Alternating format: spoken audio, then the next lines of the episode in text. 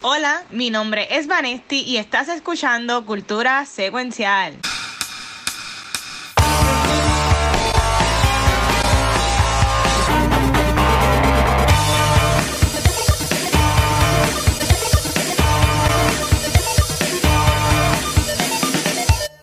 Saludos Corillo y bienvenidos a otro episodio de Cultura Secuencial. Mi nombre es Vanesti y venimos con un episodio bien, bien bueno. Pero antes de comenzar, yo quiero que los que sí vieron la película Marcel se presenten. Anda.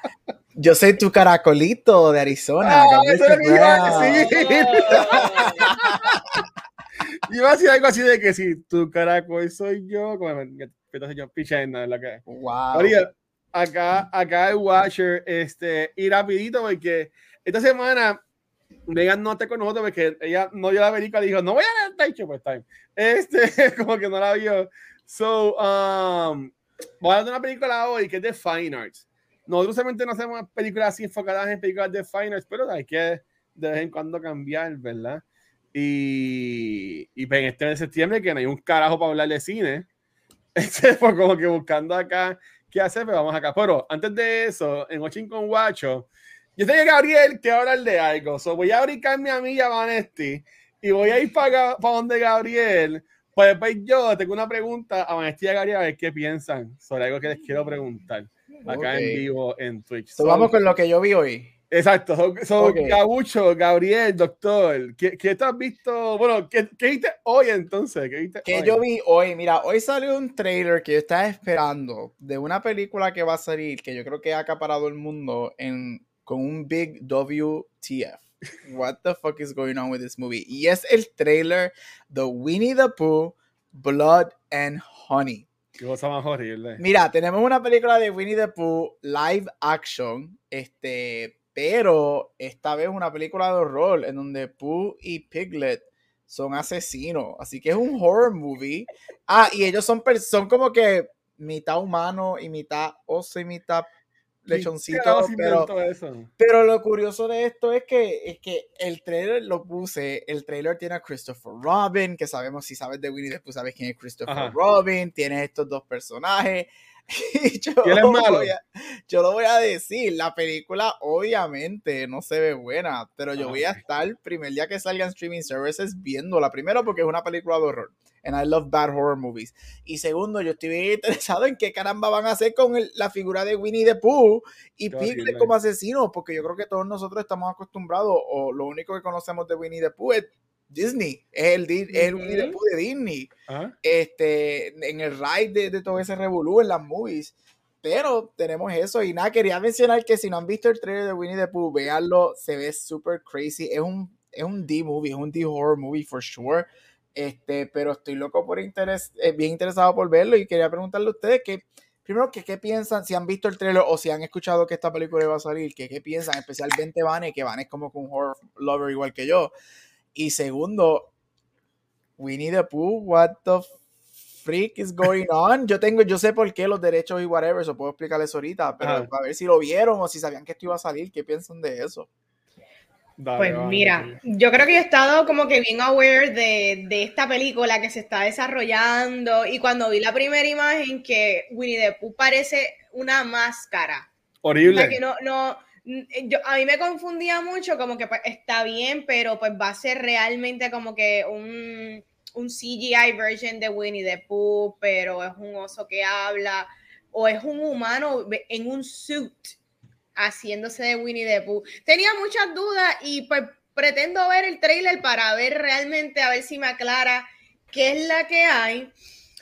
Pero, oye, ya existe una película live action bastante buena de Winnie the Pooh. ¿Te llegaron a ver Christopher Robin? Ah, sí. Yo lloré con Chacho, eso a mí mejor. Esa película. Yo me vi las lágrimas en esa movie. Tú sabes que es, me, me gusta la idea de coger un personaje bien wholesome y bien bueno que se conoce por los mensajes que lleva, simple y que le tiren este one y asesino. Yo también la quiero ver, este Gabriel. Después me tiras en qué streaming service va a estar porque está bien curioso esto. Qué horrible. Mira, yo me metí, yo, yo ya he visto la foto. Yo sé que hace tiempo IGN llevaba poniendo en las redes que si la foto, los estilos de la movie. Obviamente yo no voy a ver esta película, este, ni aunque me paguen. Uh, Pero, pero, y si- lo más que ahí me llama la atención es, porque Gabriel como que hizo un teaser ahorita, este aspecto de que todos estos IPs en algún momento se van a convertir como que para el público, que la mm. gente pase lo que les dé la gana y, y, y la gente se inventa unas cosas horribles. Yo imagino, eh, a- así no es que hacen como que los porn version de las películas. Haciendo eso, que la IP e- está como que vigente, o eso es más como que se lo están relajando y así lo pueden hacer. No, ellos pueden hacer eso, eso lo- específicamente lo de Winnie the Pooh, este, los derechos del primer libro de la IP de Winnie the Pooh, que eran, Disney tenía los derechos, los derechos ya se hicieron public domain. Yo no sé exactamente el por qué o cómo, porque yo sé que hay alguna manera que si la compañía quiere volver a renovar esos derechos lo puede hacer, pero eso es un proceso bien largo, es un proceso bien legal, eso es un proceso que cuesta, o sea, acaparadamente cientos y cientos y cientos de millones de dólares, horrible. no más. Este, so, ellos dejaron lapsar el primer, el- los derechos originales de Winnie the Pooh. Los personajes originales de Winnie the Pooh lo son Christopher Robin, Winnie the Pooh, Piglet y Eeyore. Por eso es que esos son los personajes que ellos pueden utilizar o mencionar en esta película. Este, por eso es que no está Tigger, este, los kangaroos y todo eso, ellos no pueden salir. Pero en lo que tú preguntas, ellos pueden hacer lo que quieran. O sea, ellos pueden hacer una película live action, ellos pueden hacer un animated movie, ellos pueden hacer un horror movie. Tú puedes hacer lo que quieras con los personajes del IP del primer libro, que son los que son public domain ahora mismo. Lo más cabrón es que tú bajas a IMDb, te sale Writers, sale A.A. Milne, Characters from the Book by. O sea, que el tipo está atado a esta película de misterio. Y eso es lo que pasa, que él va a estar a todo lo que cualquier persona haga porque son, los derechos son públicos. O tú tienes que darle crédito a él por crearlo porque son públicos. Pero ellos tienen que darle crédito, no tienen que pagarle a él. No, porque eso es un public domain. Que by the way, él está muerto o él está vivo, porque eso Él está es muerto. bellísimo. Sí, él está muerto. Pero ¿y cómo ellos dejaron vencer eso? Yo, yo siempre leo por ahí que si Mickey ya mismo también va a estar y es como que están buscando pues, re- renovarlo. Yo imagino que ese trabajo de los abogados es mantenerlo vigente. Sí, pero también lo que pasa es que hay, hay IP y yo no sé, eh, esto no sé lo- los detalles específicamente de lo- la situación de Winnie the Pooh con Disney, pero yo sé que hay IPs o hay propiedades que son ya tan viejas o están bajo ciertas leyes que o se han sido modificadas y whatever, que hay ciertos IP, Winnie the Pooh no sé si es el caso, por lo que yo leí con Disney fue que ellos se les fue la- el barco y no lo renovaron. Este, o no quisieron hacerlo, pero yo sé que hay propiedades que como son tan viejas o son tan antes de ciertas leyes que se modificaron a leyes nuevas, se van a ir public domain, no importa qué. No hay manera de, de comprarlas, o no hay manera de reservarlas, o no hay manera de hacer algo porque caen bajo ciertas leyes que ya o no existen, o son viejas, o whatever. Ujú. Qué horrible. Pero ustedes que se la disfruten. Que se la, Sí, se la disfruten. definitivo. que Vamos a la hacer un episodio aquí. Esa, esa es la Sharknado de Fairy Tales. Esa va a ser la Sharknado de Exacto. Fairy Tales. Sí, de seguro van a hacer un montón de ediciones así. Pero mira, ok. Este, estamos ahora mismo a agosto 31, hoy, hoy miércoles. Que hay agosto 21, lo que un par de personas podrían llamar el End of Summer. Para mí el verano se acaba en julio, pero pues para los gringos, si lo fuéramos a decir así, right, este, es ahora más en, en septiembre. Yo quería preguntarle a Vanesti y a Gabriel que, que ellos entienden que fue lo mejor así de pop culture de este verano 2022.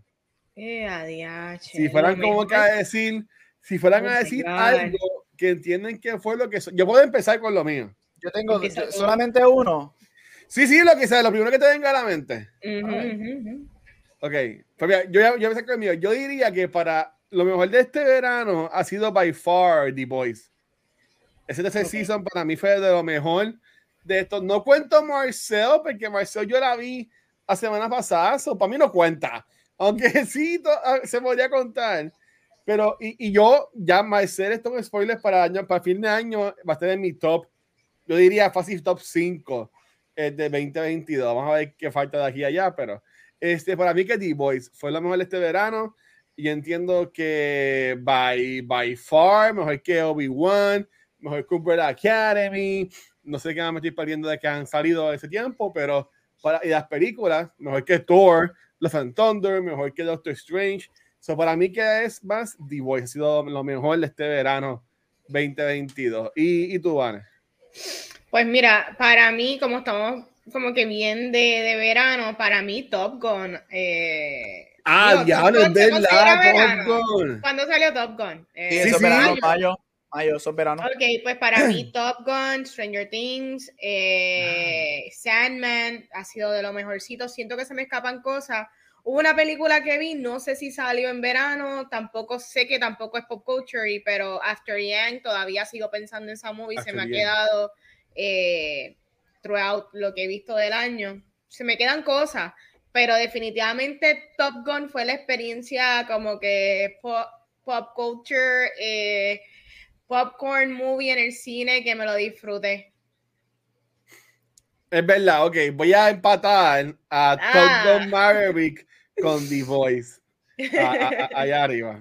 ¿Y tu doctor? Mira, este, si la pregunta fue que ha sido lo más grande de pop culture en este verano, este, esa fue la pregunta. Yo tengo dos cosas. Una de ellas ya las mencionaron, que es Top Gun. Este, y para mí la otra cosa que definió el verano, que todavía sigue por ahí, Stranger Things Season 4. Para mí esas fueron las mm. dos cosas que definieron este verano en lo que es pop culture. Tú no podías escapar, todavía tú no puedes escapar Running Up the Hill de Kate Bush. Este, gracias a, a, Top Gun, tú todavía estás por ahí, por ahí está rondando Vecna, está rondando Eddie, está rondando Sadie Sink, este, y obviamente Top Gun que todavía está en el cine. Se espera que este fin de semana probablemente sea la película número uno, todavía. Este, y para mí esas fueron las dos cosas que, que definieron lo que fue pop culture este verano. Top Gun Maverick y Stranger Things, Season 4. Es que Stranger Things también estuvo bien buena. Pero es que yo pongo a The Voice por encima de Stranger Things, a pesar de pero, todo. Pero una pregunta, ok, pero, y aquí es donde yo me voy por, por, la, por la semántica de lo que tú preguntaste. Pero tu pregunta fue, ¿qué fue lo mejor de pop culture? ¿Qué fue lo que acaparó pop culture? Sí, yo no, yo no estoy pero escucha. Pero pop culture durante, pero The Boys, ¿tuvo el impacto de pop culture que tuvo Top Gun y Stranger Things durante el verano? No, no, para nada, es verdad. I love you. yo, estoy, yo estoy bien, yo estoy bien baja hoy, bro, es verdad, pero es verdad. Los tres estamos bien en baja, pero no se asusten. Hoy, hoy este episodio se va a llamar por amor al arte. Estamos haciendo esto, esto, Hoy el episodio, y Luis va a entender, hoy el episodio se llama Sobreviviendo. no, pero, pero es verdad. la full pero ahí, ahí sí iría más global. O sea, yo, yo, sé que en cuanto más global pop culture sí, obviamente soy yo Things con las canciones, eh, trailer de Max volando, la imagen de Eddie, este, Beckna, sea, Eso va a estar por años. Eh, y, y The Voice para mí no tuvo algo así. Pero en cuanto mío personalmente, eso fue un disparate. Ah, no, claro, lo que yo sí, of course. Personalmente, yo me disfruté más The Voice, eh, comparándolo, por ejemplo, con Stranger Things. Con Top Gun no creo. Top Gun está ya en ahí empate, los dos. Yo, yo pensaría ahí. Ya, pues yo, mira, he visto Top Gun, yo, yo, he visto Top Gun, ya yo estoy como por la vez número 6. ¿En el cine? No, en, el cine, en el cine yo la vi tres y ya yo la tengo en digital. Ya la he visto tres veces de que la compré digital. ah, no. Sí, te cuento que yo me la compraría. Chacho, pero juqueado, pero juqueado, pero juqueado. Esa, Dios mío. Y mira que, y no es mi película número uno del año. Obviamente todo el mundo sabe que Everything Everywhere. Pero Top Gun está ahí right behind it. Eso sí, Top Gun para mí hasta ahora es la película most rewatchable que yo he visto en todo el año. Y lloro igual cuando la, yo lloro igual cada vez que sale um, ay Dios mío, Val Kilmer, lloro igual que lloré cuando, cuando la vi por primera vez en el cine. tan, bello. Pues mira, vamos a buen ritmo hoy, porque mira, nada más llevamos, no, no llevamos ni 20 minutos, Vane. Para que tú veas. Así que vamos, vamos, vamos a tener que decir a Rafa, Rafa, estás dependiente de lo que llevamos antes, pero. Esto va a la mía, pero no, espérate, voy, a hacer trampa. Vaya, ¿Qué vas a hacer? Este, hoy jueves, bueno, hoy no, mañana jueves cuando estén la película, eh, va a estrenar en los cines la película de Spider-Man, eh, Far From Home, con unas escenas adicionales. Oh. se riquearon cuáles son las escenas y yo siendo fanático del NCU, yo siendo fanático de Spider-Man, yo dudo que yo vaya a ver esa película este, en, en el cine, porque las escenas, me di hay una escena que me llamaría la atención porque supuestamente legalmente vamos a ver eh, cuando Toby y Andrew vuelven a sus, a sus universos, por decirlo así. Eso es lo que me llamaría la atención. Eso tú sabes que, eh, cuando salga a la hora va a estar en YouTube. Pues honestamente no creo que vaya a verla, pero ahora mismo con esto de que estuvo E.T. en IMAX, viene Joss también, traen de, nuevo a Spider-Man, estuvo o está Andor todavía otra vez en IMAX. Esto de como que coger y repetir las películas que no son, bueno, me algunas son viejas, otras no. Ustedes entienden que en verdad esto es algo que la gente aprovecha y ve, porque la mayoría de personas tienen estas películas en, en DVD, en Blu-rays o lo que sea. Ustedes, ustedes van a ver estas películas especiales que salen, porque yo por lo menos no vi, yo no vi ti, yo no pienso ver Joss tan, tampoco. So. Sí, son películas que, que amo y está en mi listado de esas películas que Best of All Time. Sí, yo creo que me la tiraría. Yo creo que sí. Sí. ¿Sabes por qué? Porque ah. cuando, sorry, cuando trajeron a Lion King, hubo una versión de Lion King que hicieron 3D, ¿ustedes se acuerdan? Ah, de verdad, sí, yo me acuerdo de eso. Eso fue un gif. Otra vez, so sí, lo haría y lo vería. yeah. Ok, ¿y tú, Gabriel? Mira, pues yo sí son peli, yo jamás, pues, ¿te crees que yo voy a pagar? O bueno, no pagar, yo tengo que voy a gastar uno de mis pases semanales en Spider-Man, por favor. Este, si son películas, yo, si eras amante del cine, yo creo que sí, porque yo, a mí me encantaría, some of my favorite movies ever son pre yo nacer, este, que yo nunca he visto en el cine. Por ejemplo, E.T. que salió, yo tuve la oportunidad de ir a verla hace par de semanas aquí en IMAX este, y para mí ver E.T. la primera vez en mi vida viendo E.T. En, en, un big screen, eso fue inolvidable, viéndome las lágrimas cuando el jodido Alien se muere y todo ese revolú. Espérate, ¿y se muere en la película? Ah, Dito, sí, después que vive. Este, ah, spoiler, spoiler, gente, la película salió 45 años atrás. Este, pero algo que sí voy a decir, y voy a hacer lo mismo con Joss, ya tengo mis taquillas para ir a ver a Joss la semana que viene, pero algo que voy a, a decir que me sorprendió fue que yo no me esperaba que el IMAX donde el IMAX de aquí, que queda cerca de casa, que es bien gigante, estuviera tan lleno. So, eso como a mí me sorprendió, o sea, es un week, era la película y estuvo lo que fue una semana, este, fue, yo la vi un martes por la noche, so, estaba bien, bien lleno y a mí me sorprendió y había niños, había personas mayores y había de todo, so, yo creo que si tú, eh, todo depende de la movie, pero una family movie como E.T., tú sabes que va a ir. Yo creo que Joss es una movie que la gente. Todo depende de la movie. O sea, tú, me dices a mí que tú vas a tirar un, un Casablanca, un Gone with the Wind, un Psycho en IMAX. Yo te aseguro que esas películas se llenan. Ahora, si tiras, yo no sé, este. Stanky Panky de República Dominicana. van a, tirar remastered eh, los dominiqueños, no. Van a tirar qué este, o, tiran en IMAX. En Puerto Rico la hacen ahorita un 4K, un 4K IMAX a talento de Bajo. Terrible. Por amor en el caserío.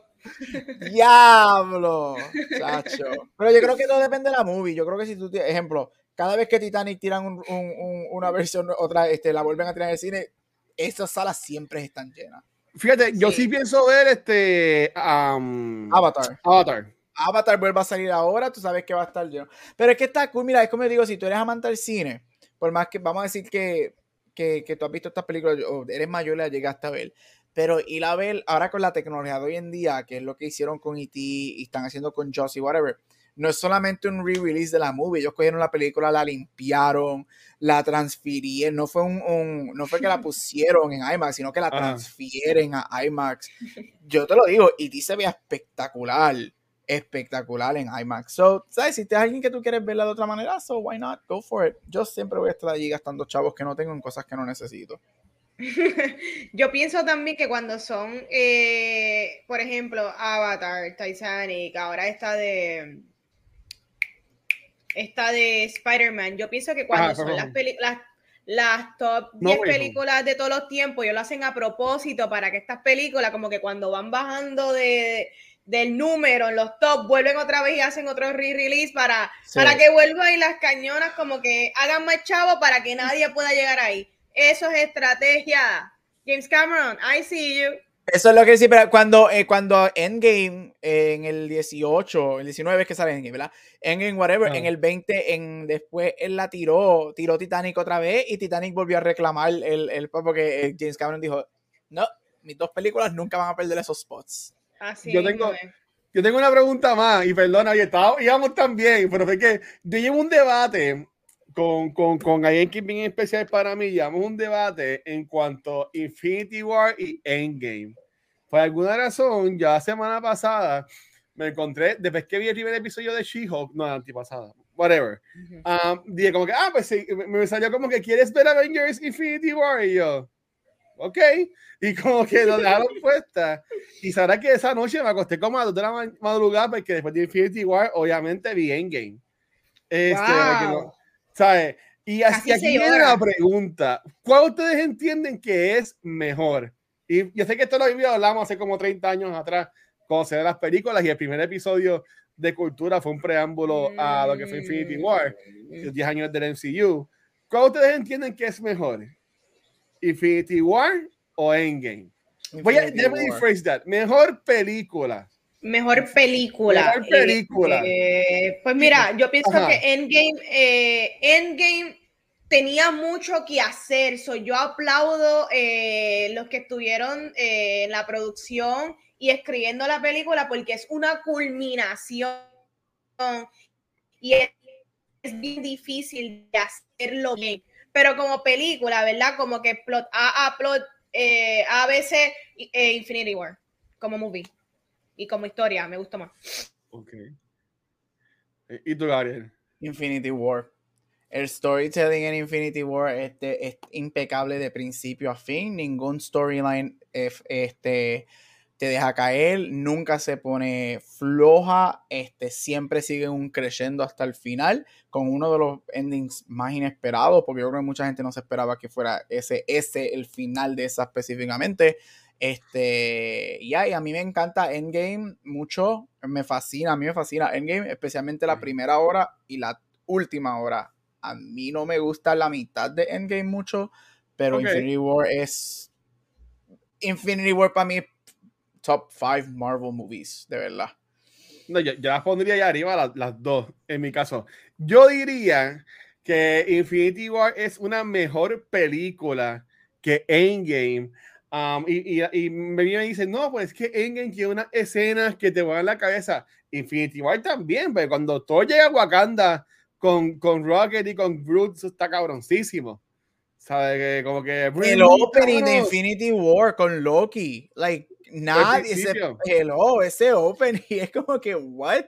Pero obviamente Endgame tienes a Trinity, a Trinity a, a lo último, como que los, los tres juntitos ahí contra, contra Thanos, contra John Thanos, porque ese es otro Thanos, si fuéramos a, a verlo. Tienes a Cap con el martillo, tienes el Avengers Assemble, tienes On Your Left. Quería que Endgame para mí tiene más escenas, momentos cool, pero para mí que mejor película es Infinity War. Y me encanta que los tres estamos de acuerdo. Así, y también en el chat, Paco Garú puso Infinity War, so ustedes son personas muy bien, que, que, que saben y entienden. no, nos llevamos, nos llevamos, nos llevamos. Pero super, ¿Te ok, acuerdas? Ah, tengo, sí, que, tengo, tengo que hacerlo, espérate, tengo que hacerlo. ¿Qué? Hablando de Infinity War Endgame, ¿se acuerdan cuando Marvel hacía películas buenas? Vaya entidades. Oh, claro que sí. Eso fue lo último que quedó. Oye. Ok, espérate, espérate. eso? Ok, It's been- digan it's been una película 84 buena después years. de Endgame. Una película buena después de Endgame. De, MCU. Eh, yo diría que Spider-Man y Spider-Man no es de ellos. Far From Home, obviamente, que es la mejor película del MCU. no. ¿Y tú, Gabriel? Una, una, tiene que sacarlo, una. A mí, a mí me gustó Shang-Chi. A mí me gustó muchísimo Shang-Chi. Esa de, de, este, de las películas que han tirado, para escoger, si yo tengo que escoger una, si ellos me dicen escoge una y todas las demás se van a borrar de la existencia, yo escojo a Shang-Chi. Entiendo. Si me ponen una pistola, yo también escojo a Shang-Chi. Si me ponen una pistola, yo cojo las primeras dos terceras partes de Shang-Chi. Porque digo, no veas el final, que es una porquería. Yo, yo diría, obviamente, Far From Home. Far From Home para mí es la mejor película este, este, del MCU. Yo lo decía relajando, pero creo que puedo volver a decirlo este, felizmente yo entiendo que Far From Home está mejor que No Way Home. Eso también eso lo, podemos hablar en otro, en otro momento. Pero, pero ya, en CU, make movies again, por favor. Bueno, yo entiendo que Wakanda Forever va a volvernos a ese top de CU y después viene también Quantum Mania, que dicen que también es una película que tiene muchas cosas que está bien buena. Pero lo que pasa, mientras más cosas ellos meten, más malas son. Así no es, no expandan, que no sigan expandiendo. Ay, bendito del Señor. dale, vale, todo tuyo, mi amor. Tú trajiste el tema de MCU. Estamos, sí, sí, estamos listos para la pelea y el debate. Mira, pero continuando con el programa, vamos para Award Spotlight con Gabucho Graham, que él siempre tiene muchas cosas que decir. Cuéntanos. Yes, mira, vamos rapidito, este, porque quiero hablar del caracol, del caracolcito. ¡Oye, eso rimó! ¡Ea!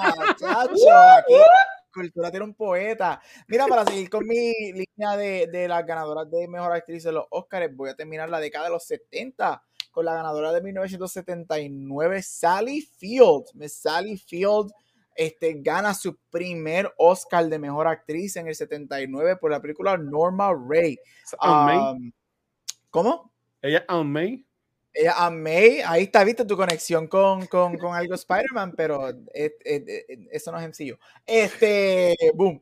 Este, mira, esta película cuenta la historia de este, una, el personaje de Norma Ray, este, que es una trabajadora en una fábrica este, en Carolina del Norte, y cómo este, las, las condiciones de trabajo no están donde tienen que estar específicamente en esa época y mucha gente empieza a enfermarse por X o Y cosa, incluyéndola a ella, y ella y otras personas deciden comenzar el movimiento a crear las uniones. Este, es una película fenomenada a cuatro Oscars, ganando dos, incluyendo actriz y canción.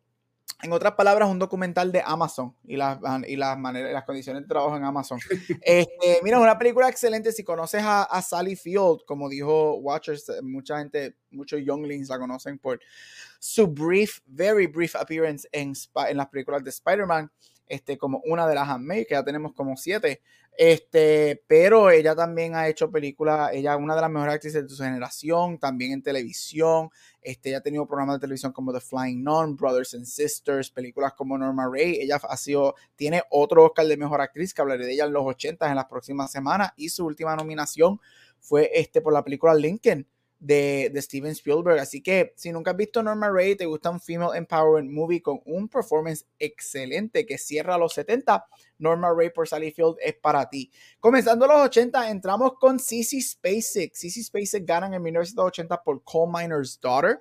Si tú no conoces Cissy Spacek, nunca has visto Carrie. Ella es la actriz de Carrie, este, que esa fue su primera nominación al Oscar, que yo sigo diciendo que ella se merecía ganar ese Oscar, pero eso es otra conversación en Coal Miner's Daughter, ella este, hace la, ah, es una biografía, es una autobiography por, un country, por una country singer llamada Loretta Lynn y su rise to fame y power dentro del country music, este, especialmente desde la perspectiva de género, de, de, género, y que ella es una mujer dentro de un ámbito que ha sido predominado por hombres. Este, Sissy Spacek toma cada clases de, de canción para esta película y ella canta todas las canciones el personaje de ella, Loretta Lynn, se considera como una de las voces más difíciles de interpretar en la música country. So ella decide cantar todas las canciones ella misma. Excelente película. Si te gustan los musicales, si te gustan los musicales biográficos, esta película es excelente. Y como dije, con Sissy Spacek, este, una de las mejores también actrices de su época y ganadora de mejor actriz. Este, esta película fue nominada a siete Oscars y gana por Sissy Spacek. La tercera ganadora de 1981, la que Watcher preguntó hace varias semanas una pregunta interesante y es el regreso y el último, el cuarto y último Oscar de la momia. Catherine Hepburn, válgame, de Catherine Hepburn por la película On Golden Pond. Mira, Catherine Hepburn, este es el cuarto y último Oscar este, de Catherine Hepburn. Como dije, todos los Oscars de ella son por mejor actriz. Eso es un feat que solamente Frances McDormand ha logrado en el sentido de que los tres Oscars de Frances McDormand de actuación son en mejor actriz. Este, como ya he mencionado Catherine Hepburn tres veces anteriormente aquí, una de las mejores actrices ever. Se considera por muchos la segunda actriz este, mejor en la historia del cine. Esta película cuenta la historia este, de esta pareja este, interpretada por Catherine Hepburn y Henry Fonda, el padre de Jane Fonda, y Jane Fonda que también sale en esta película. Y es un family drama movie establecido en varios días este, en una cabaña donde se quedan y manejando todas las relaciones intrapersonales de esta familia. Esta película se considera una de las mejores películas ever acted. Jane Fonda compra los derechos de este libro, esto basado en un libro, para hacer la película porque ella nunca había actuado junto a su padre y ella quería tener una última actuación, este, una actuación con su padre antes de su fallecimiento porque él estaba bien enfermo cuando ellos graban esta película. Y los tres terminan siendo nominados al Oscar, Jane Fonda, Catherine Hepburn y Henry Fonda. Y Henry Fonda y Catherine Hepburn ganan mejor actor y mejor actriz. Su hija este, acepta el Oscar a su nombre porque él estaba bien enfermo cuando él gana. Este, oh, Y varios meses después de ganar, pues él fallece y Catherine Hepburn, como un año, dos años luego de esta película, fallece también. Así que si te gustan los dramas, este, On Golden Pond con unos performances espectaculares son para ti. Y para terminar, usually hago tres, hoy hice cuatro. Para terminar, lo que es para muchos considera, lo que muchos consideran como la mejor interpretación femenina en la historia del cine, incluyendo a mí, yo pienso eso, y es la ganadora del Oscar del 1982, Meryl Streep, por la película Sophie's Choice. Sophie's Choice es la adaptación de un libro del mismo nombre, escrita por William Styron, que cuenta la historia de una sobreviviente del holocausto llamada Sofía Sawitowski o Sophie. Um, ella es una inmigrante en América donde tiene muchas relaciones intrapersonales, específicamente con, con, un amante de ella, interpretado por Kevin Klein en la película. La película básicamente es Meryl Streep, Kevin Klein y Peter McNichol, en donde ella nunca le ha contado el pasado y todo lo que ella tuvo que hacer. Y un gran secreto que ella tiene, que tuvo que pasar para que ella sobreviviera el holocausto. Durante toda la película, ella te cuenta todo lo que ella pasó y todas las historias este, en, eh, este, que ella tuvo que pasar en el holocausto para sobrevivir. Y no es hasta los últimos 15 minutos de la película que nos dicen el gran secreto, o en otras palabras, Sophie's Choice, el choice que ella tuvo que hacer este, para lograrlo. Esta, como dije, se considera, estamos hablando de Meryl Streep, lo que mucho, para muchos es la mejor actriz ever. Este, este performance se considera como uno de los mejores, si no el mejor performance ever put on film por una mujer. Este, ella aprendió cuatro lenguajes para esta película. Este, y Meryl Streep te hace un performance que te destruye el corazón. Este, esa última escena, si cuando termine puedo decir el spoiler, esa última escena donde vemos el choice que ella hace, este, que envuelve una escena desastrosa que te destruye, que la destruye a ella muchísimo. Este, cuando ella está grabando, un little trivia bit, cuando ella está grabando y ella empieza a gritar, la escena fue tan y tan y tan poderosa que ella nunca grita, el sonido nunca sale. Y ella le dijo al director que ella nunca iba a volver a grabar esa escena. So, la escena que está en la película es la única escena que ellos grabaron para específicamente esa escena. Este, y es tremenda. Así que si no has visto Sophie's Choice, te la recomiendo porque es un, es un difficult movie to watch, pero es una película súper poderosa. Así que hoy, un poquito más largo que casi siempre hago, pero las cuatro películas, Norma Ray, Coal Miner's Daughter, On Golden Pond y Sophie's Choice. Go watch them. Y hasta aquí Award Spotlight. Nos vemos next week.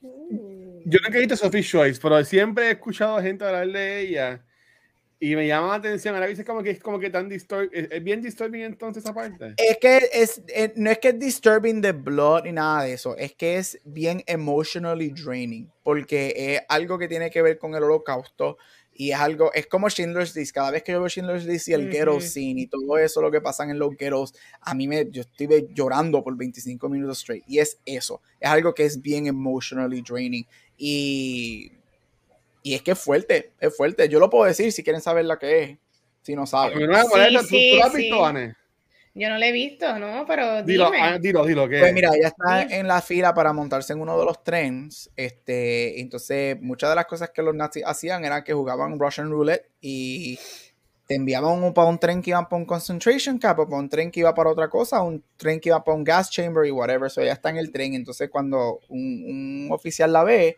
y empieza a hablar con ella, este, empieza taunting her, pues porque ella es judía y todo eso. Y ella tiene en sus brazos a sus dos hijos, a la nena y al nene, a, su, a sus children. Y el Sophie's Choice que él le dice es para tú pasar y montarte en el tren, tú tienes que elegir cuál de los dos va a morir en estos momentos. Si no, los tres mueren. Y ella tiene que escoger entre el nene y la nena Ay, para, Dios mío. para dársela al oficial para que el oficial se la lleve y la, le, y la ponen en el firing squad, que el firing squad es pues que le peguen un tiro. Y ella tiene que tomar, ese es, ese es Sophie's Choice. Y esa escena es devastadora. Devastadora. Este, es una escena que, como dije, se grabó una vez. Y la nena, ella escoge a la nena. Ella decide darle la nena al oficial. Este, después ella dice, ella está recontando esto en la movie. Después ella dice que Ella le da la nena para que sea la que maten. para que sea la que maten porque Ay, ella no Dios quiere que la nena sufra lo que ella sabe que ellos, él, ella y el nene van a sufrir en los concentration camps. Ella quiere que sea entonces que la, Oh, o sea, que que cogió pena, básicamente. muerte, exacto, que la muerte de la nena sea rápido antes de que la nena tenga que sufrir este, por meses, sino más, en los concentration camps. Y la escena es bien devastadora. Eh, la nena, ellos nunca le dijeron a los niños lo que iba a pasar. Este, la niña, los niños lo que tienen son como 6 o 7 años, están en, o sea, en esto y whatever, cuando ellos empieza toda la pelea y el struggle de que la, se la llevan, la nena quedó emotionally scarred y nunca volvió a actuar después de eso, porque ella pensaba que le iba a pasar Dios. algo verdaderamente, pero ese, ese es el famoso Sophie's Choice. La escena está en YouTube, búsquenla, una escena bien devastadora, bien, bien devastadora. Uy, qué fuerte. Qué horrible. Pero gracias, Wow, gracias. nada, la quiero ver, la busqué ahora mismo, está en Prime para Sí, alquilar Prime. o, com- o comprar, so check it out. Ya mi vida es bastante intensa como para añadirle películas así. Más drama a tu vida. bueno, yo sé que están locos por hablar de Marcel, de Shell with Shoes On, pero como yo no la vi y yo quiero tener un segmento, yo decidí hacer un trivia y se llama Guess That A24. So, la gente que escucha este podcast o la gente que están aquí en el live, les voy a dar las instrucciones. Yo previamente, antes de grabar, le envié a los chicos una lista de 20, de 20 títulos. Pueden ser películas Ah, espérate, o series producidas por A24. Y esta es la que hay. Yo voy a decir una premisa a mi manera y ellos tienen que adivinar cuál de esas 20 es. Así que de las 20 yo no voy a dar 20 premisas. Yo creo que tengo roughly como 11. Así que el que la adivine en 3 segundos se lleva el punto. Y si sabe el director, se lleva otro. Eh, Gabriel aquí va a me ganar que- esto obligado. No necesariamente, muchos de estos yo la he visto más que una vez. Sí, y no te creas, muchas de las cositas de A24 confunden porque como son tan weird, la manera en que yo creo estas premisas puede ser esta o la otra, tú no sabes. Ujú. Así que- ok, vamos a ver. Ustedes están ready con las 20, con los 20 títulos, porque yo voy a arrancar con mis Estamos premisas. Luis, ¿estás ready? listo. Ya, dale, estoy Ok. viéndola aquí. La, tengo el mesillo abierto, dale. Tienen tres segundos. Ajá. y comenzamos. Ay, Dios mío. un aspiring director que al sol de hoy nadie sabe de dónde es, produce su película y se convierte en un cult classic. The ¿Qué Disaster? Artist. Disaster Artist. ¡Boom! ¡Boom! Punto para Gabriel. Lleven sus puntos. Lleven sus puntos. Yo vi Disaster Artist la vi en, en Florida, la en Orlando. Qué chévere, Luis. Para aportar algo. Para tener algo. Este, ¿Quién la dirigió? Tengo que decir. Sí, sí, si la sabes, La, la dirigió, ese, no es- no Tommy Whatever, Tommy que está loco. No, la de Disaster. Eso no la dirigió James Franco. Creo que sí. Ya. Yep, otro punto. So, próxima. Dos locos metidos en un faro en una película blanco y negro. Oh, The Lighthouse. Yes. Y Esto, el esto está trampeado. Esto está trampeado. Ay, No me acuerdo el director. Dos. No me acuerdo. Te llevas un punto. Yo, yo, Yo no, me llevo no sé otro punto, Robert Eggers. 24. Robert Eggers. No me ok. acordaba.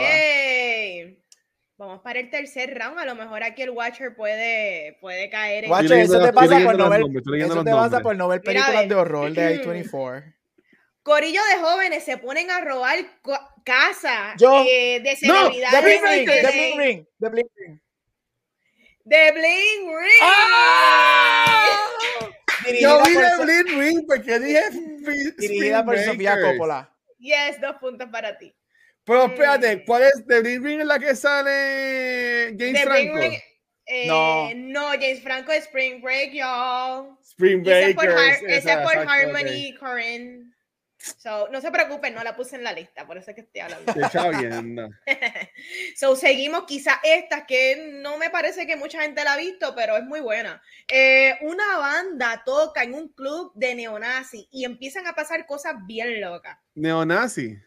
Ay, Ujú. esa es este. Y tienen una, dos, Voy a decir Tres. Spectacular Now.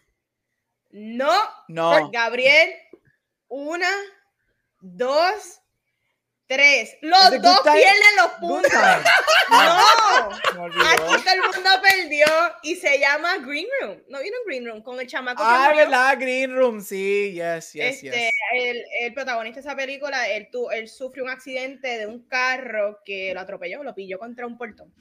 Diablo, wow. Es que esa yo la he visto más que una vez. Esa debería, yo debería sentarme a ver todas las de A24 que he visto más que una vez y volver a verlas todas. Ellos tienen como un boxer que se llama The A24 Collection. Ay, algún día, yo espero, mi sueño es que algún día ellos tienen un boxer de todas las dos películas que cueste mil pesos, yo lo compro de una. Qué bueno que aquí perdieron los dos. Continuando.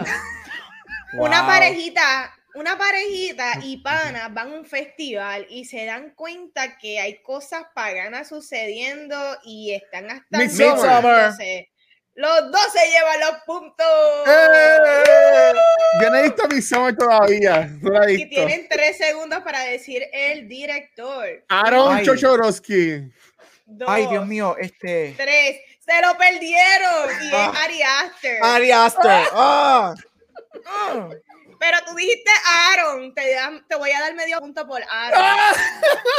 Ah, esto, aquí están trampeando las Las votaciones. reglas las pongo yo. Recuerdo. Eh, esto es Las de reglas Vanetti, las así que es lo que ella diga. Les cuento. Aaron, Ari, se vale. Mira, Sí. ok.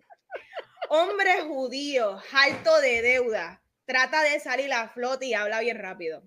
Uncle James. Eh, Andy Samberg. Sí, eh, se la lleva Gabriel. Y no es Andy Uncle. James.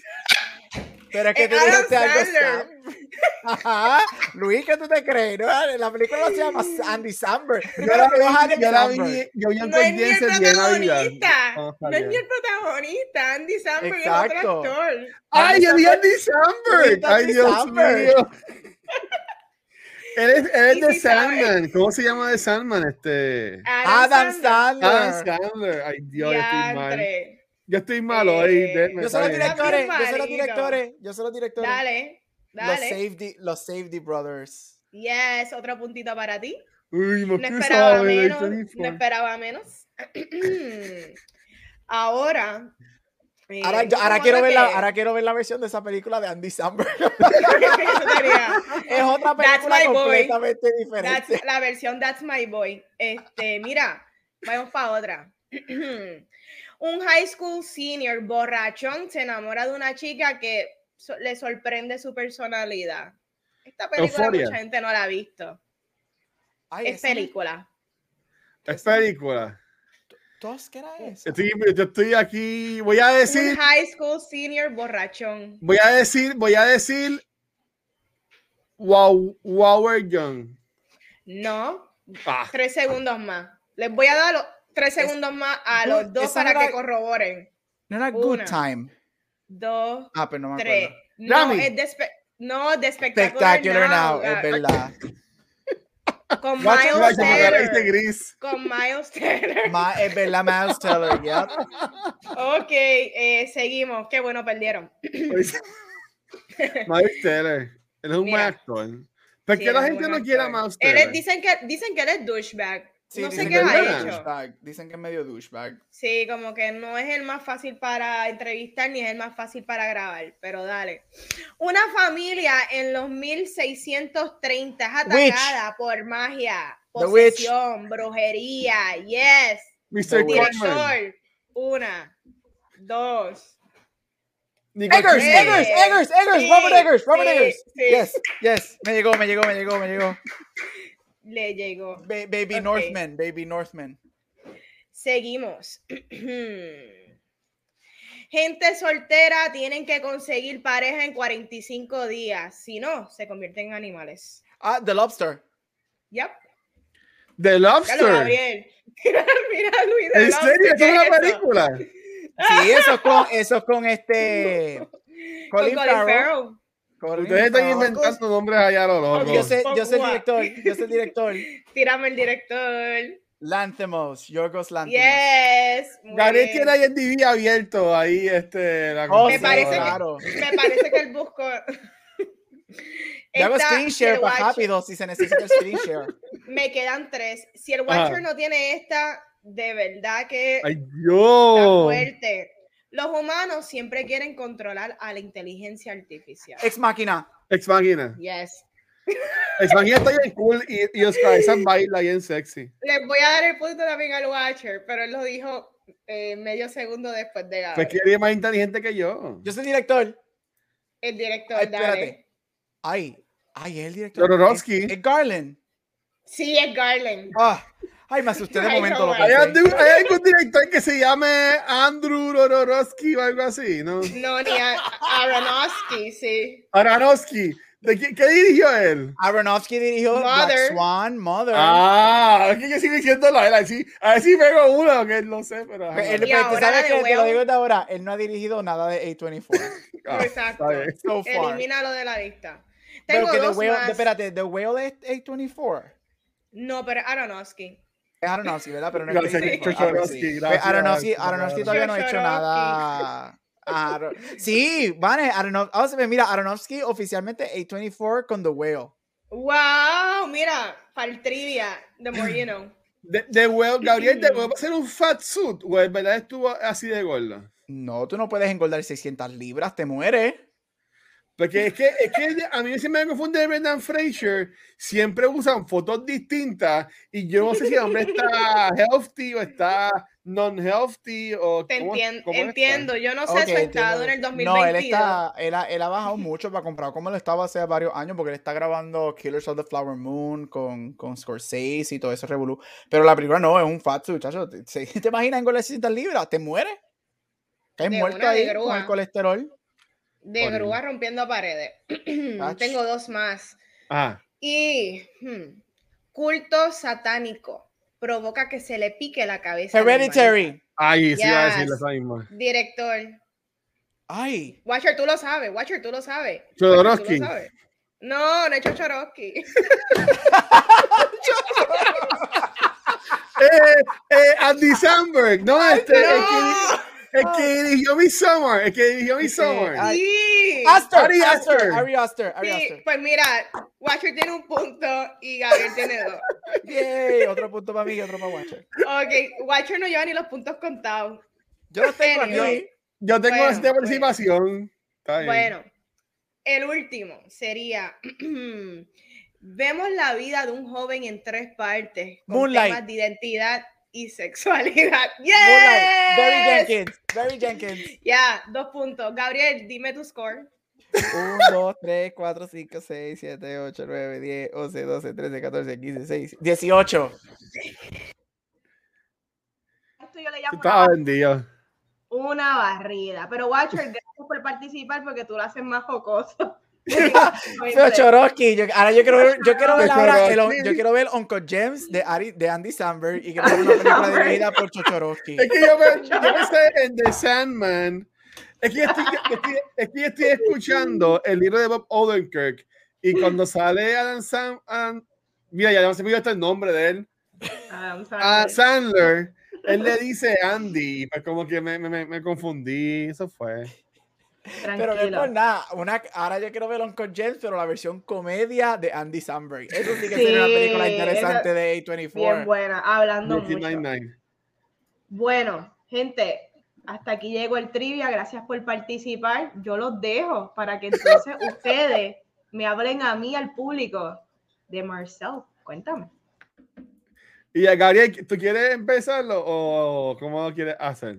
Pues como usted diga, pero mira, rapidito, yo lo empiezo. Dame 5, 4, 3, 2, 1. Ok, Marcel. Mira, Marcel on the Shell es una película que salió este, técnicamente 2020, 2022, este año. Este, se supone que hubiese sido el año pasado, pero la atrasaron. Es un mockumentary. Este, eso tiene aspectos documentales, pero es un fictional story. Este, dirigida por Dean Fleischer Camp. Este, escrita por el mismo director Dean Fleischer Camp, Jenny Slate y Nick Paley. Este, ellos son el, el, el que hace las entrevistas en la película, es el, el creador este, de esto. Mira, este, Marcel with the Shell sale de um, un short, una serie de shorts que hicieron este, del mismo nombre, este, también crea, obviamente creados por City Fraser, y que se convirtieron como que estos little shorts bien famosos que a la gente le encantan. Este, hubo, el momento hubo un momento que también años atrás cuando empezaron, este, they were um, trending en, en, YouTube y en cosas así. Este, así que Marshall se convirtió súper famoso y leave it to A24 en decir, mira, tú quieres hacer una película de un caracol con un ojo que habla, sure, go for it. Y pues A24 te da Marcel with the Shell. Mira, Marcel the Shell es, esta historia de este caracolcito viviendo con su abuela, este, en, en donde él, él, está siendo entrevistado por un hombre que se está quedando en el Airbnb donde ellos viven.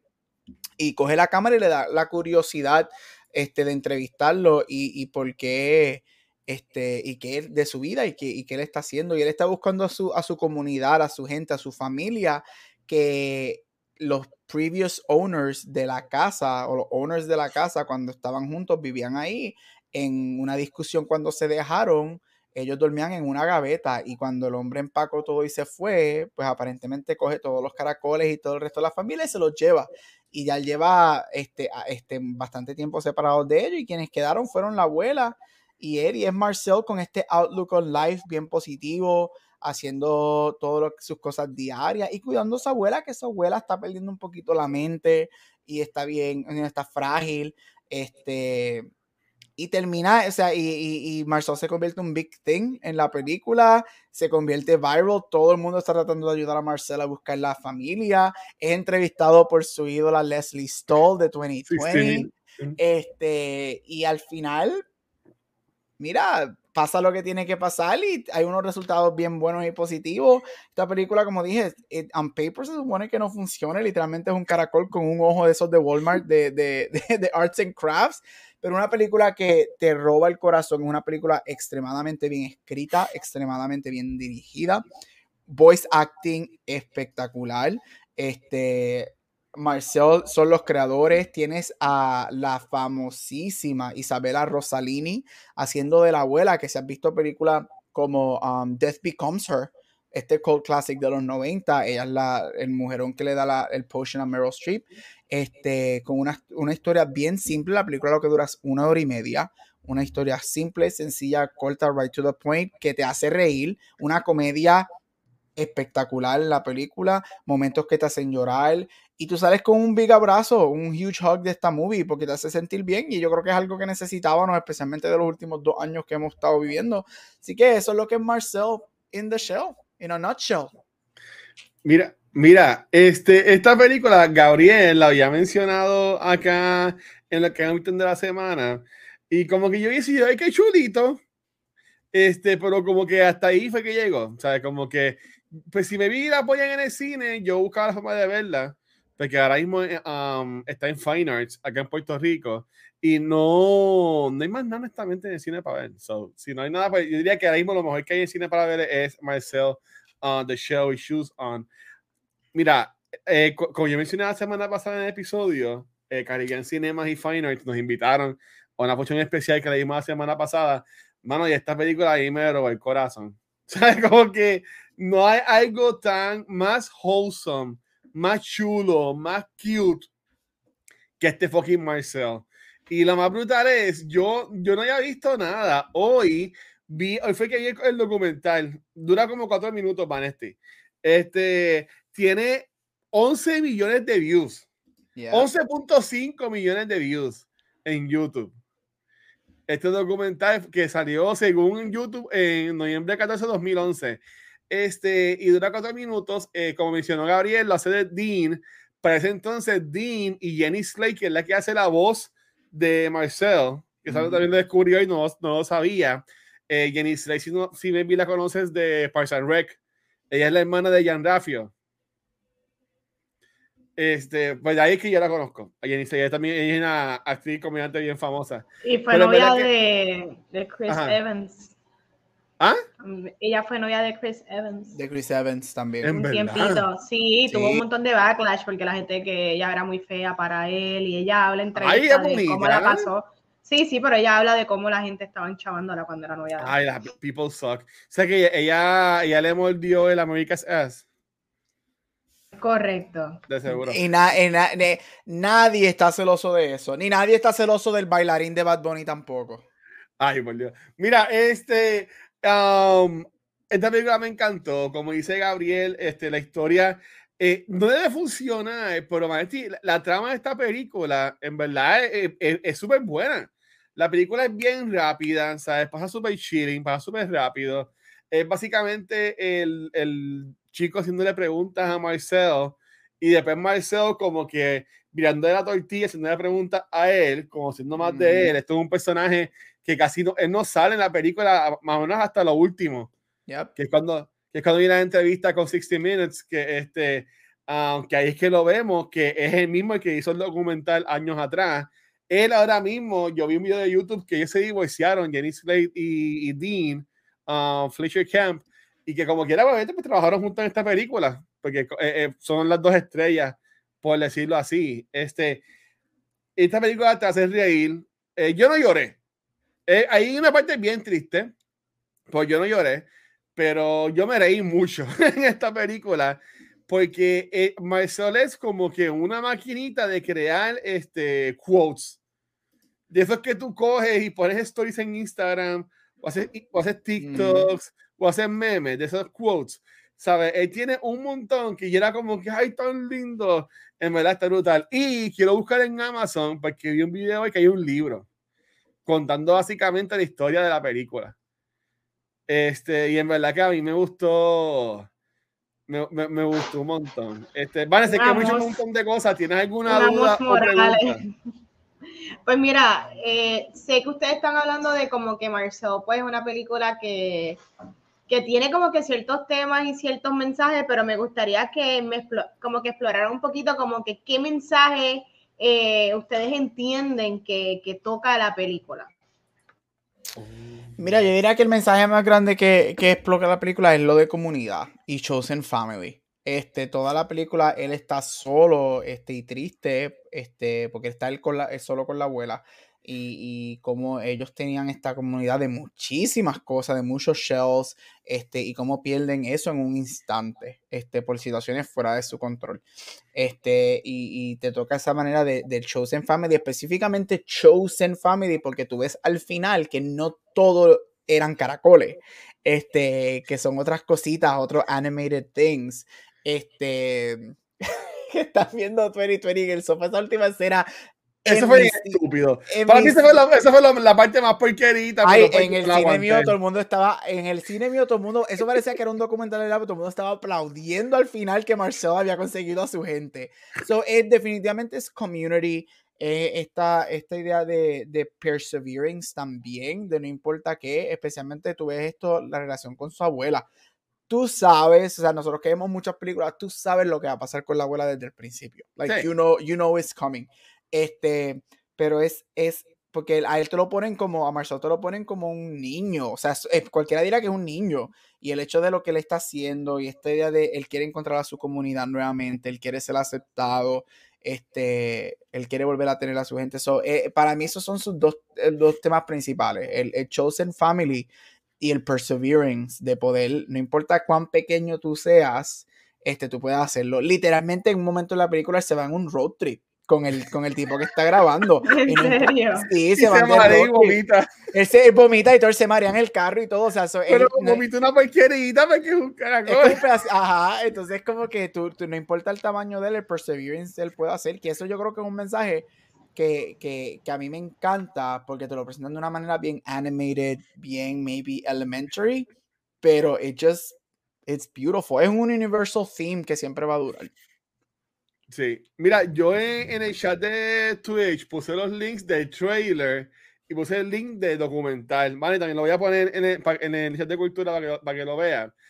Eh, así de como que de qué es el mensaje, yo diría que obviamente está, está lo de comunidad, pero más yo diría el, el ser más grande que sus circunstancias, porque sí, Marcel está solo cuidando a la abuelita cuando lo conocemos, pero si tú no conoces a Marcel, él siempre está súper super happy, súper preppy, ¿sabes? Como que súper super chilling, él, él navega por la casa en una bola de, te- de tenis, que no sé, él se mete dentro de la bola y como que corre, y la bola como que rueda por ahí, él tiene como que muchos mecanismos como que para eh, conseguir comida o, o- o lo que sea. So, o sea que él y la abuelita juntos como que crearon básicamente su entorno completo y la abuela tiene como un jardín y todo eso. So, más yo diría que, o sea, eh, a pesar de todo, se me de cada circunstancia. A mí me encantaba cuando él se embarraba de miel para poder stock a la pared y Sí. subir.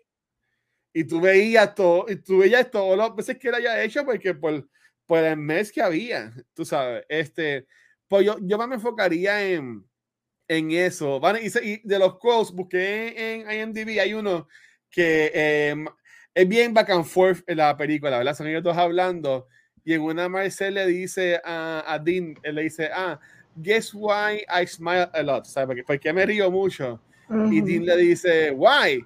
Y Marcel le dice, um, because it's worth it. ¿Sabes? Como que él tiene como que muchos quotes. ¿Sabes? Como que tú podrías pensar que un caracol que su familia la abandona va a estar todo jodido, on the dumps, pero él está como que bien, siempre como que bien ready para todo. Tú sabes, Ujú. como que ready para la vida. Y ahí me encanta cuando eh, él se va a virar y la gente empieza como que a ir para la casa y a overwhelm him y ahí la abuela se pone ma- malita, ¿sabes? Como que tú ves como que él, eh, como que cool, estoy conociendo a una persona, pero esto es mucho más de lo que yo pensaba, porque la gente llega hasta la casa donde ellos están quedando, donde él vive y se estaba quedando Dean. Que después a él no le gusta eso. Él, él le mira, yo no quería esto, yo no quería esto. Porque llegan los influencers, los TikTokers, a Ajá. todo ese revolú a la casa, sacarse fotos y whatever. Pero es que yo no, yo no quiero fan, yo lo que quiero es encontrar a mi familia y estar relax. Eso es todo. Que eso también es otro Bendito. tema, lo, todo lo de social media también. Sí, no, y, y, y tiene que haber mucho, este, eh, eh, Marcel en una dice que también está en dice, um, en lo que significa ser un documentary, él dice, it's like a movie, but nobody has any lines, and nobody even knows what it is while they're making it. Yep. Ujú. O sea, como que ya están simplemente, diría que es como que bien meta, es bien meta, y eso como que estuvo cool, es que, no sé, me vi que hace tiempo no veía algo así, algo tan distinto, como que todo siempre ahora es Star Wars, Marvel, DC, o sea, como que esto es como que out of left field de la nada, y a mí me la me sorprendió un montón la, la movie. Yo tengo más preguntas. Le, iba a decir, eh, ¿cómo ustedes le venderían esta película a una persona que no tiene idea ni de qué es 24, que no ve documentales, aunque esto no es un documental, y, y que tampoco le gustan los híbridos? Digamos que esta película es híbrida, ¿verdad? Porque. Es un mockumentary. por pero la así. parte de Marcel, Es él- más- él es animation, más- él es es- CGI, ¿qué es él? Él es CGI. ¿qué es él? Él, él, es- él, es- él es um, Un caracolito. él es una mezcla de CGI con la técnica, creo que de Laika Studios, que es lo, lo de plasticidad. Es stop motion, stop Ah, motion animation. Sí, so, eh, es una mezcla de stop motion con claymation con CGI. Ok, ok. Sí. So, como ustedes le venderían eso a su familiar que lo que ve es película de Netflix. Pues yo de la manera que se lo vendí a mi, a, a, a gente que, a mi familia, amistades que la vieron y hay familiares míos que están locos por verla cuando en algún momento salga en streaming o whatever.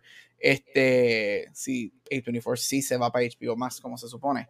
Este, veremos. Este, thank you, Warner. Este, yo lo único que le he dicho, honestamente, yo no, yo no me he puesto a explicar que si es un caracol de un ojo, que si es A24 y whatever, porque es que yo le dije, mira, esto es un, yo sí la estoy vendiendo como un animated movie. Yo, esto es un animated movie que tiene, te cuenta la historia de un caracolcito buscando a su familia, te va a hacer reír, te va a hacer llorar y te va a hacer sentir good. Y eso es lo que es. Y they're interested en el hecho de que es un caracol animado.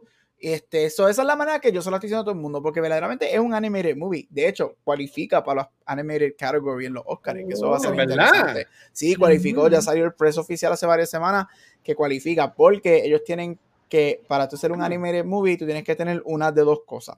O el 75% de tu película tiene que ser animated, o tú tienes que tener un animated character presente en toda la película. Marcel sale en todos los frames de la película. Se cuenta como un animated movie. Más todo el entorno cuando él está brincando y todo eso, este, todo lo que es CGI, claymation y stop motion, eso cuenta como animated. So la película meets el 75% de animation. Uh, a ver, ¿no ya que gane o algo así por eso? A mí no me, yo no creo que gane, pero yo la puedo ver nominada. Que sería huge porque solamente una película ever, quote unquote, híbrida ha sido nominada y a la gente se le olvida que es híbrida y es Happy Feet que ganó este, al final que los humanos eran verdaderos, pero de ahí fuera la única. Mira, yo, yo, yo le preguntaría a la persona, ¿tú estás en depresión? ¿Te quieres pegar un tiro? Pues mira, no te pegues un tiro Qué dark. Y vea, vea a ver Marcel. Este, ah, es que es complicado porque es que, de nuevo, este es un tipo de película que, como hablamos la semana pasada, en Puerto Rico no va a vender. Desafortunadamente. Este, y, y es, mi, y es mi opinión. Um, porque no, no tiene este pop culture thing. Este, me vi por word of mouth, pero tampoco yo no he visto mucho word of mouth corriendo. Este, so So, no sé, yo honestamente no, no, creo que venda, que venda mucho. Yo sí ya he dicho como que mira, esta película es bien wholesome, esta película es bien chulita, bien refreshing, algo distinto a lo que Hollywood está tirando por todos lados, que son o, remakes o este, comic book movies, y no tiene nada de malo, pues es la realidad, ¿sabes? Este, este año tenemos la suerte que Top Gun Maverick ha, ha sobresalido pero es, un, es, un, es una secuela. Tú sabes, como que no, no, es algo original. Por verlo, por, verlo, así, ¿sabes? Como que si fuéramos a pensar um, qué película original hemos visto en, estos últimos meses.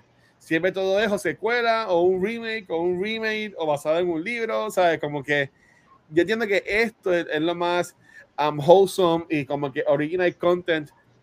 Tienes que hablar de contenido eh, este, también eso te ayuda un montón porque tú ves el punto de vista de, del muchacho, del esposo de, eh, de Dean, um, este, que también en la película ellos como que hacen referencia a eso porque él, él está en el, Airbnb, en el Airbnb porque se dejó de la, de la esposa. Sí. que también tiene elementos de los humanos. ya, ya acá inventándomelo. Pero este, también te dan el punto de vista de, de creador de contenido, de cómo ves, ¿sabes? Este video que se fue en los millones de views de, de YouTube, pues lo apoya a él a, en vez de estar un par de días quedándose en este Airbnb, el tipo se queda meses en el Airbnb. Wow. Tú sabes, y como que básicamente vive con, con Marcel y, y, y, Marcel después a lo último, ese, ese muda, podríamos asumir así es a la fama que adquirió con esto. Este, porque no, el video fue bien famoso. Este, y hacían muchos, muchos videos. Este, que eh, entiende que como creador de contenido también está, está chulo. Y si, y si eres esta persona artsy, que te la echas que eres artsy, en Dio Piedra y whatever, dices, pues yo diría que este, esta película también es, es para ti. Ah, bueno, yo siempre hago esta pregunta y es que si es que existe, ¿esta película tendrá algún tipo de garbage? Si es que tú dices que escoger algo yo, yo voy a, voy a brincarle a Gabriel. A mí no me encantó el final. Sí, obviamente, es una película, es, es embuste, no hay un caracol que, que tenga zapatos y camine y hable. Pero Caracol it's fine, pero llega al punto que básicamente, yo lo entendí así, Gabriel, no sé cómo tú lo entendiste. Básicamente, todas estas cositas que uno puede como que o se quedan stock en los bolsillos o maybe están pero no deben estar. Cualquier cosa puede ser entonces algo vivo, como mencionó Gabriel, un chito, este, un canto de tape, ¿sabes? Como que cosas así. Y como que eso como que me le, me le quitó un poco la... Fue como que le quitó para mí la, la magia. Si fueran todos caracoles, este, pues así ves cool. Hice todo all in. Pero que me metan que hay un chito, que había esto y lo otro, era como que, ok, pues básicamente todo, son todas las cositas que se quedan solas. Por ejemplo, si estás comiendo unos chitos y se te cae un chito al piso, se te olvida, ese chito le crece en ojo y crece una conciencia. Bueno, yo, yo lo vi así. Pues, ese, ese aspecto fue como que no me, no me encantó. Yo esperaba que fueran todos shells así por el estilo. para mí esta película no tiene ningún garbage. Yo creo que todo el script es excelente, la dirección sí. es excelente, el voice acting es excelente. Este, la película es beautiful también, tiene unos shots bien lindos. Este, especialmente si te gusta todo lo que es el stop motion y el claymation. Tiene muchas cosas bien interesantes con eso. A mí me encanta la animación, so, me encanta. A mí el final me fascina, este, porque tienes caracoles, tienes que si hay una arañita, hay este como que unos nueces, hay unos maní. Es, es, es, lo que dice Luis, y a mí lo que me gusta es, quizás porque, como yo soy tan fan de 824, tú tienes que tener, si Marcel y la abuela no te daban todo lo, el fantástico, Arena de A24, ese final te dice, no te olvides que esto es una película de A24. O sea, tenemos que ponértelo un poquito weird al final. Y el weird es que en la familia del es como dice Watcher, se te queda un pedazo de, de un maní en el, en, se te cae un maní entre el sofá, pues el maní es animated. Eso es un mini Toy Story, por decirlo así. Que todas las cosas cogen video, whatever. Pero no, mira, de verdad, para mí no, no, no hay, esta película no tiene nada bottom. Yo creo que esta película es excelente. Sí una gran sorpresa este, para hacer A24, que aquí siempre decimos y relajamos que A24 es la, la compañía super weird y que hace cosas, obviamente sí es weird y whatever, pero yo diría que es una de sus películas más tame, porque sí. es un straightforward movie, es una película que es para todo el mundo, es una película para nenes chiquitos básicamente, es un animated movie con un, con un caracolcito, este, eso no es nada weird, eso es una de sus una película de A24 bien tame compared to others. Sí. Bueno, yo no tengo más preguntas, o aquí yo les dejo a ustedes todo lo que quieran discutir de la movie. Gaia, ¿tienes algo más que quieras este hablar, bro? Mira, vayan a verla, es tremenda película. It sucks que Puerto Rico tira esta película, este tipo de movie solamente en una sala. Like, that is just disrespectful. Yo entiendo que el, el, el tirar este películas en otras salas, eh, o sea, distribution es expensive, pero mira, por lo menos tírate una en el Fine Arts, quizás una en Plaza que tienes accesible, o maybe una en Fine Arts, una en Cagua, yo diría que quizás una en Ponce y una en Mayagüez, o sea, cúbrete, tira la película en cuatro salas, en, en, en puto, puntos estratégicos, si no, véanla cuando salga, te la aseguro que es una película chula, es una hora y media, la película sí. flies by, la película vuela, este, y again, si te gusta A24, pues, si eres un fan de A24 como yo, vas a verla, yo sé que en algún momento la vas a ver. Este, pero si if you want a good time with a nice movie que te hace sentir bien and it's for a family, mira, de, de verdad que ve Marcel. Sí, mira, ahora mismo en el cine lo que hay son, uh, bueno, The Invitation, esa es la que ellos van a comer. Esa es la de vampiros. Pero esa, esa, es la que sale la muchacha esta de, de ajedrez. No, esa es The Menu. Ah, pues, pues mira, ahora mismo en el cine, honestamente, la, la que me llama la atención es la que Gabriel iba a hablar hoy, la de 3000 Years of Longing. Ugh. Esa, esa es como que la más que me llama la atención este, para ver. Nada más de lo que está en el cine. Creo que eso de Beast. Yo no quiero ver a Idris Elba peleando contra un este, tigre o lejos. Pues yo voy a decir, yo, fíjate, las dos puedo mencionarlas para lo que yo vi. A mí me gustó Beast más que 3000 Years of Longing. ¿Tuviste Beast? Yep. Wow. Interesante. A mí, me gustó, más Beast mucho más que, que 3000 Years of Longing. Mm, ok, ok, sí, ya saludos a Fernan que entró. Yo quiero ver eh, Emily the Criminal, quiero verla. ya, ya, empecé. Quiero ver esa. Ya sí está en Finals, ya está en Finals. Este, pero ¿Ya está Miramar o Popular?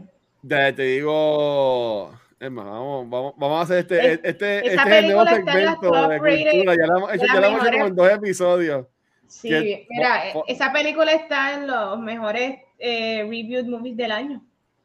Y sabes qué iba a decir, iba a decir eso de Marcel. Marcel estaba entre the best reviewed movies in history con un 100% hasta que vino un mamá, vino un jodido mamatranca y le puso un bad review y la bajó a 99. Solamente, Marcel solamente tiene un bad review de que es un famoso crítico, que es un crítico conocido que le gusta hacer eso con las películas que tienen 100. Le gusta y entrar y bajarle el score a 99.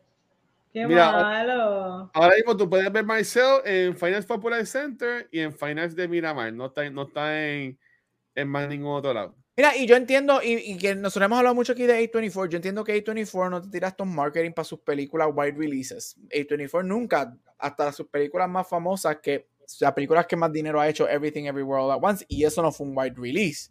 Este, y entiendo eso, pero si, si, si si hay una película para mí de A24 que posiblemente cae en la categoría de una posible white release por lo que el tipo de película que es, era Marcel.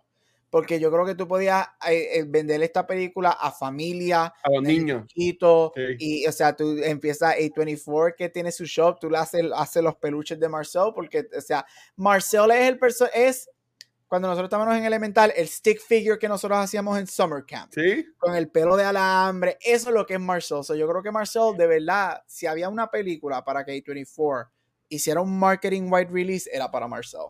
Sí, es verdad. No sé si fue que con ustedes que yo lo mencioné, pero yo, yo he dicho lo mismo de que a mí me sorprende de que esto no, no, se me cayó para niños, como que la historia de este personaje buscando a su familia. Y pues este, después cuando yo aquí la veía, pues veía el aspecto de, de documental y whatever. Pero sí, ¿sabes? Yo, eh, eh, esta película, yo se la para mi sobrina.